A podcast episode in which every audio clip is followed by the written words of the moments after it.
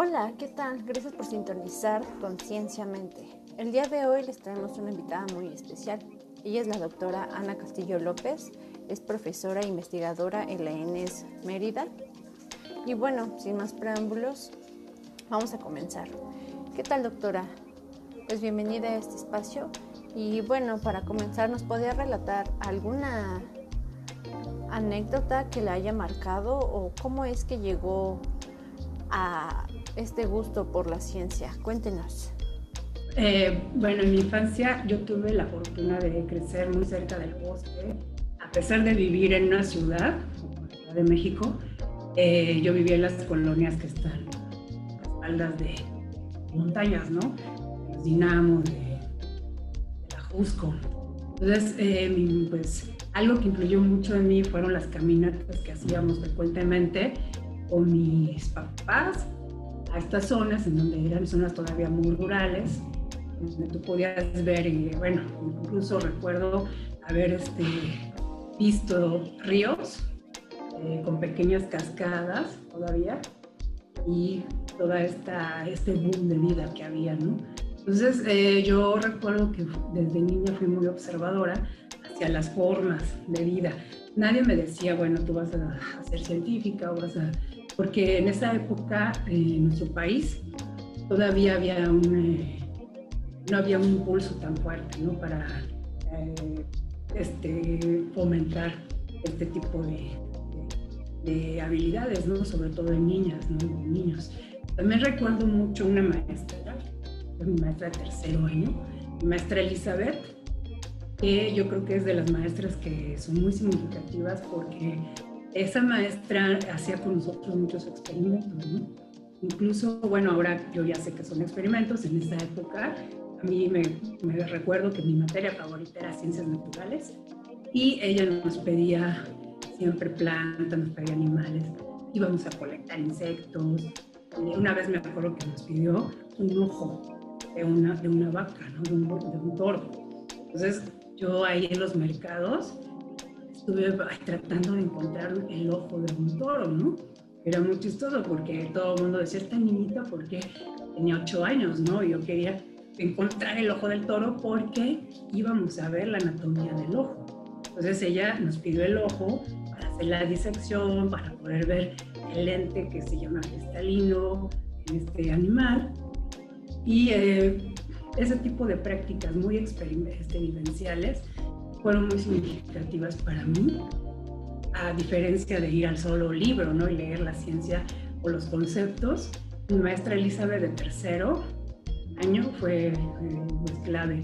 Yo creo que para que en mí surgiera esa, esa, curiosidad, porque creo que todos la tenemos de niños, pero eh, a veces hay, hay, que encontrar personas que son guías en tu vida, tus profesores, tus maestras, sobre todo si los maestros fomentan esta parte de la curiosidad a través de experiencias que tú puedes vivir, en vez de estar estudiando solo la ciencia en los libros, eso es muy, muy, este, muy importante. Entonces yo creo que a esa edad fue cuando yo empecé a tratar de, de, de conocer más acerca de los seres vivos. ¿no? En este caso, a mí lo que me interesaban eran las formas de vida. Por eso pues, estudié pues, biología, ¿no? ese fue uno de mis, de mis momentos clave. No, el micrófono. Pues sin duda uno de los elementos necesarios en, en la vida de uno mismo son los primeros años, en la infancia en este caso, para generar este gusto, esta atracción, esta relación que se va dando con el tiempo para atraparnos, para que tengamos ese, ese placer, esa pasión por lo que son las disciplinas naturales, las ciencias en este caso, y sobre todo pues de la vista nace el amor. O sea, más esa interacción con el medio natural, conocerlo, palparlo, apreciarlo, pues sin duda es algo que nos va llenando poco a poco. Muy padre todo esto, doctora. Y bueno, para continuar, ¿nos puede relatar cómo es que elige biología como, como profesión, como ciencia de vida? ¿Cómo es que llegó a esta maravillosa disciplina? Yo creo que de joven fue muy fácil elegir por mi, mi ambiente natural también. Otro muy significativo fue ser estudiante del CCH Sur, en la UNAM, donde yo tenía muy fácil acceso a, al jardín botánico, por ejemplo. ¿no? Entonces el jardín botánico para mí era mi paraíso y me fascinaba ver todas las formas de las cactáceas, por ejemplo. Era, yo, a cada una de estas pequeñas plantas, de hecho que tengo a ella, fue la primera que me, me convencía más, ¿no? Pero evidentemente, bueno, las dificultades, eh, yo creo que al pertenecer o estar cerca de una institución tan grande como es la UNAM, eh, se facilitó mucho esta decisión.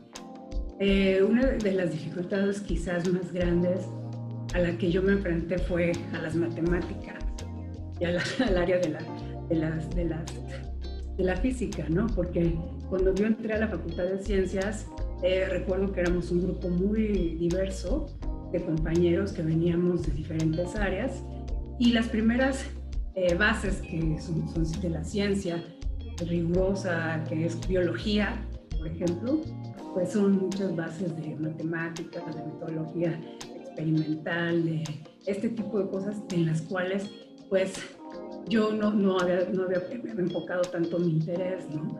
Y a veces eso es una de las cosas que yo creo que hace que muchas personas que quieren dedicar a la ciencia eh, desistan. Pero yo, yo digo, no lo hagan, incluso he tenido amigos y amigas que han estudiado física, son físicos, y lo mismo, en, las, en los primeros eh, inicios de su formación, eh, también se tuvieron que enfrentar a retos como un lenguaje matemático que tuvieron que resolver y todo se resuelve. Una de las cosas que yo les digo a las, a las niñas quieren iniciar en la ciencia, en cualquier tipo, es que todo va a ser muy despacio, muy gradual. Es como si tú empezaras a descubrir un nuevo mundo y empezaras a conocer un nuevo lenguaje. En, en mi caso, por ejemplo, en mi familia, pues no hay científicos, casi todos son músicos, son artistas. Yo era pues de las únicas que decidió dedicarme a la ciencia pero tuve la suerte de tener estas guías como profesores, como la UNAM cerca de mí, para fomentar. Y también les voy a compartir algo. Este es un libro que yo tuve desde niña. Y bueno, finalmente terminé la carrera y la segunda de los obstáculos quizás que te pones es que eh, generalmente pues si eres biólogo quieres irte ¿no? de a estudiar la vida sobre todo las formas distintas que tú conoces pues lejos de tu casa, de tu hogar. En mi caso, pues yo me fui como a los 21 años a estudiar, este, mi, hacer mi tesis de, licenciatura a una zona de, de, costas, a una zona de lagunas costeras, que fue en Ciudad del Carmen, y eso fue también una de los más grandes retos, porque era una es una isla de, principalmente petrolera, en donde llega un estudiante de biología en un contexto en donde eh, es, la población explotante, las rentas son carísimas, no es una, ciudad de estudiantes propiamente, eh, y sobre todo es una ciudad de hombres que van a trabajar ¿no? a las plataformas y bajan. Entonces, eso fue uno de los retos también muy grandes porque eh, pues te tienes que enfrentar como estudiante a conseguir becas, a poder eh, mantenerte en otra ciudad lejos de tu familia y siempre pues con la pasión de poder llevar a cabo tu tesis, ¿no? En mi caso fue una tesis de ecología, una tesis muy extensa, fue que un año de muestreo, eh, muestrábamos cada, cada 15 días, una vez al mes hacíamos muestreos nocturnos en las lagunas, entonces una gran cantidad de información que me llevó como tres años analizarla, ¿no? Entonces eh, fue una tesis muy, muy grande, yo creo que fue hasta más eh, eh, extensa que mi tesis de, de, maestría y quizás eso pudo haber también cansado mi sensación de querer continuar en la investigación, pero no, simplemente ya a lo largo del tiempo pues te das cuenta que todos son procesos, son procesos que debes ir viviendo cada uno, que tienes que ser paciente, si tú quieres ser científica, debes también de tratar de, de aplicar este, vivir en el momento que estás viviendo, la situación que estás viviendo y que puede ir gradualmente cambiando. ¿no? Eh, aquí las situaciones que yo les aconsejo a todas las niñas que busquen orientación de gente que, que pueda ayudarlas a ver una visión más amplia que tampoco ellas se claven, por ejemplo, en, en un, en un este, o en un solo tipo de, de investigación, ¿no? Que digan yo quiero, pero que también tengan una visión amplia de, que, de dónde pueden ellas, eh, con, sus, con, su, eh, con sus ganas de investigar, también generar más, más conocimientos en diferentes campos de, de, de, la ciencia. Entonces, bueno, yo creo que eso fue de los principales retos. El salir de mi casa, llegar a una ciudad donde no había científicos, de todo pues esta, esta y más historias son de las pilares fundamentales que generan desde carácter, pasión, atrevimiento y el querer aprender más. Es lo que nos lleva a este tipo de aventuras, como nos acaba de comentar. Y bueno, además son momentos que nos llegan como que a, a confirmar todo este proceso, todo este desarrollo educativo y pues sin duda es, es, es gratificante llegar a, a, donde más queremos y bueno, obviamente impulsarnos, ¿no? A siempre ir más allá de lo que está a nuestro alcance. Y bueno, ¿qué, qué diría usted o cómo lo relataría eso que, que le apasiona, que le gusta en cuanto a, a su trabajo de investigación? yo la parte que más me apasionaba eh, así donde usted decía wow wow por esto sí wow. miren algo muy muy muy miren yo siempre he tenido la conexión con las formas de vida. Yo creo que eso es lo más eh, eh, que me ha llegado porque yo recuerdo mi trabajo en laboratorio el primero que tuve era ver la infauna. La infauna son pequeños invertebrados que viven en el lodo entre, lo, entre la arena y descubrir este tipo de formas de vida través del microscopio, por ejemplo, es como si estuvieras descubriendo extraterrestres, ¿no? Son formas tan raras, tan chistosas.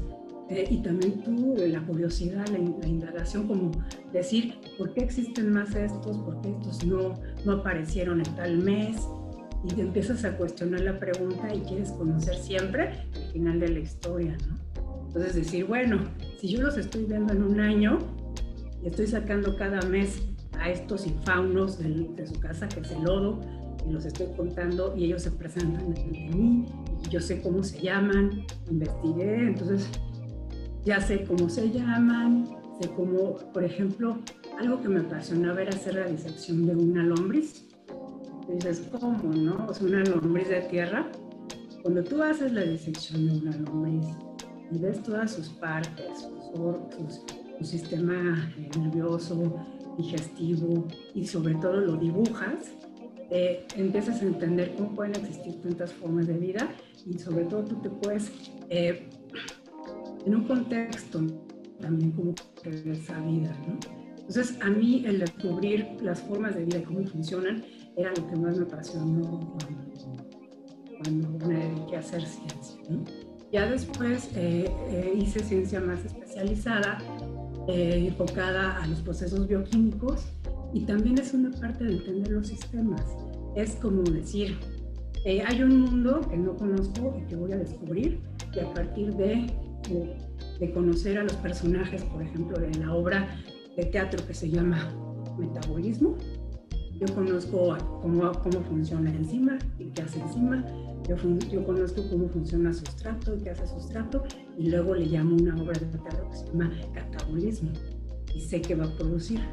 Y ese tipo de cosas que tú eh, descubres, que ya alguien las estudió, que te las platicó, que tú lo puedes ver en una experiencia en el laboratorio y contar, es una de las cosas que más me inspiraba para hacer ciencia, que me inspira eh, en, ese, en el sentido ¿no? de la ciencia básica.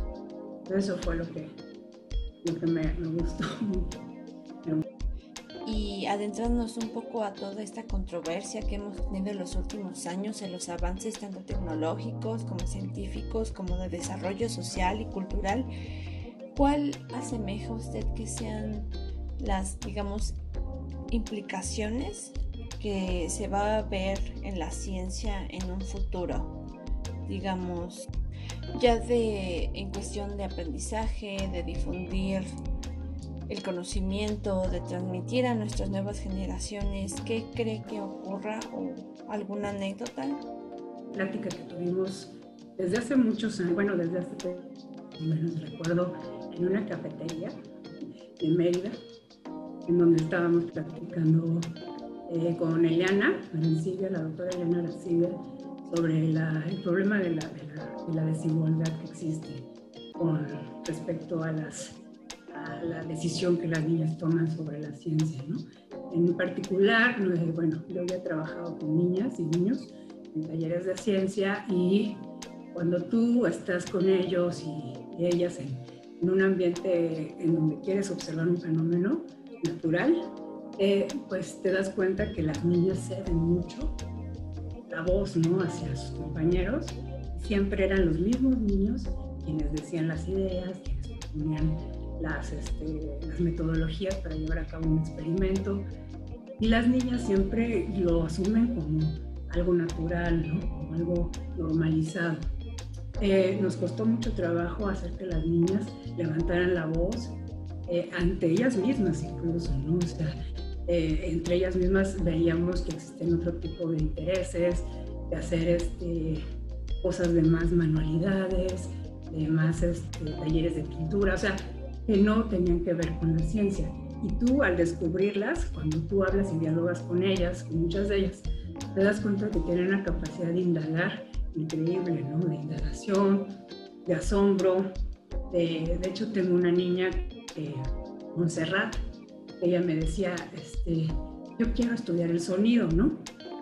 Y yo le decía, ¿cómo el sonido? Sí, cuando yo le pego a un tubo, ¡ping! Hace y hacia su cara, ¿no?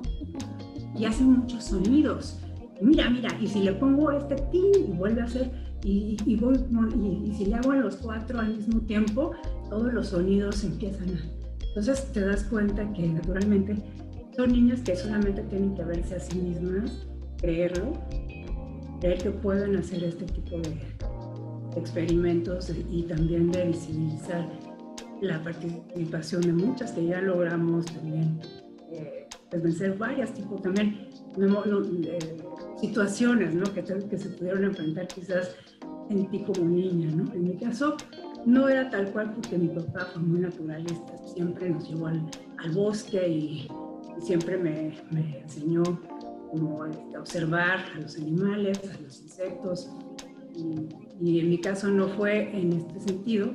Mi caso quizá fue más drástico cuando yo ya fui mamá, me tuve que enfrentar a hacer una maestría con dos hijos, como muchas mujeres que también se dedican a otras cosas que no son ciencia, pero que eh, pues ya por el hecho de tener la maternidad, un trabajo pues formal o una, haciendo una investigación formal, pues te enfrentas a otro tipo de, Pero en general, eh, yo decidí tomar este, este programa precisamente para visibilizar a estas niñas que están interesadas en la ciencia y quizás como mi maestra Elizabeth, que solamente necesitan una guía para decir, mira, yo pude, tú puedes, te presento este tipo de, de, conocimiento a partir de, de, una experiencia que tú puedes hacer y vivir.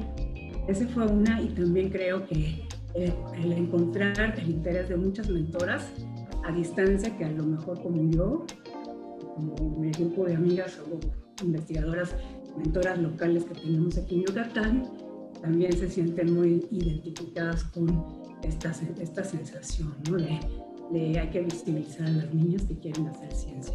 Y es una eh, discriminación positiva, como nos han enseñado, que no excluya a nuestros niños, porque los niños también van a participar en este programa en habilidades de ciencias pero que también a los niños les vamos a enseñar ellos eh, también cedan la palabra a sus compañeras, las escuchen, que ellas puedan expresarse ¿no?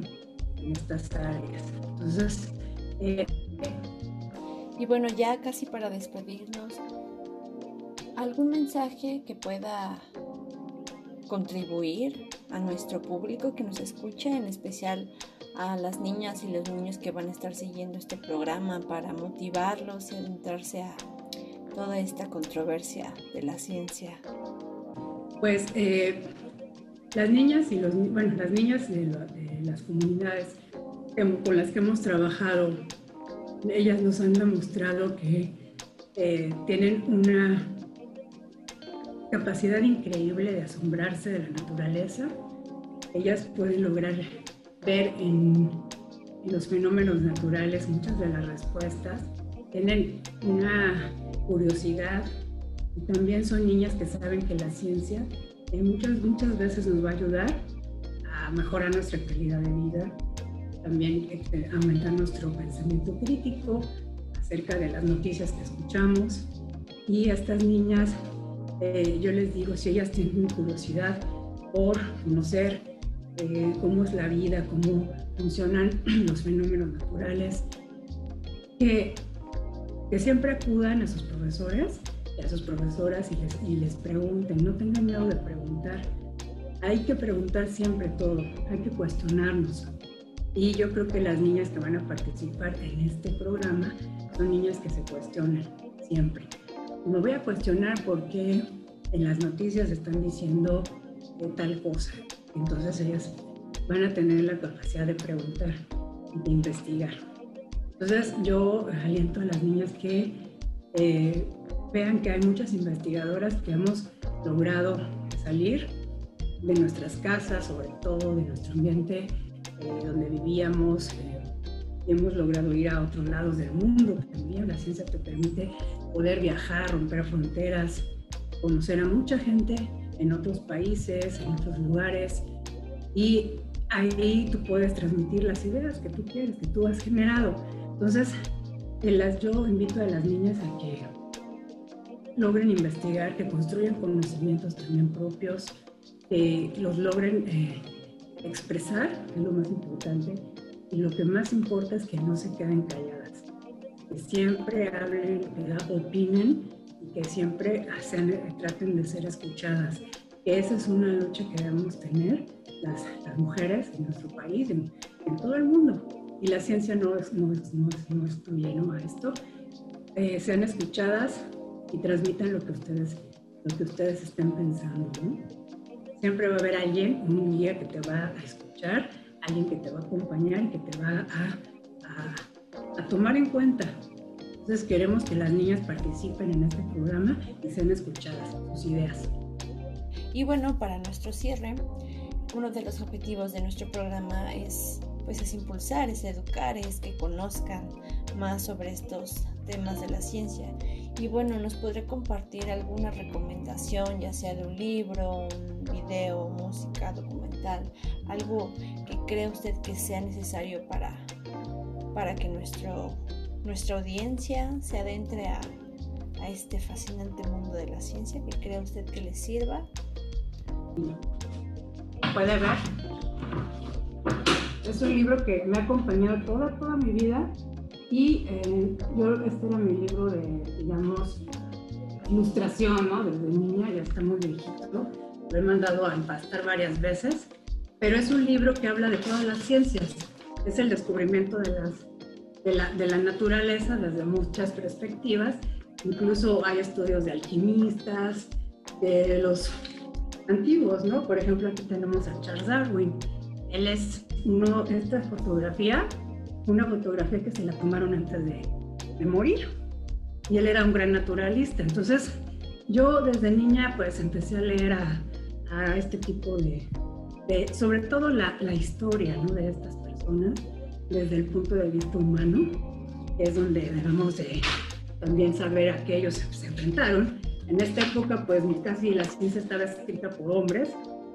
Miren, estas son como ilustraciones de algunos eh, eh, organismos marinos, fueron hechos por Haeckel un gran naturalista también, que se dedicó a, a ilustrar la ciencia y era un artista. Él, él hacía muchas ilustraciones de, de radiolarios, foraminíferos, que son organismos muy, muy marinos, muy pequeños. Entonces, siendo yo una niña que vivía en las montañas, encontrar este tipo de formas de vida que eran muy lejanas a lo que yo vivía, pues me parecía increíble, ¿no? Y siempre eh, con esa sensación de querer ser o experimentar.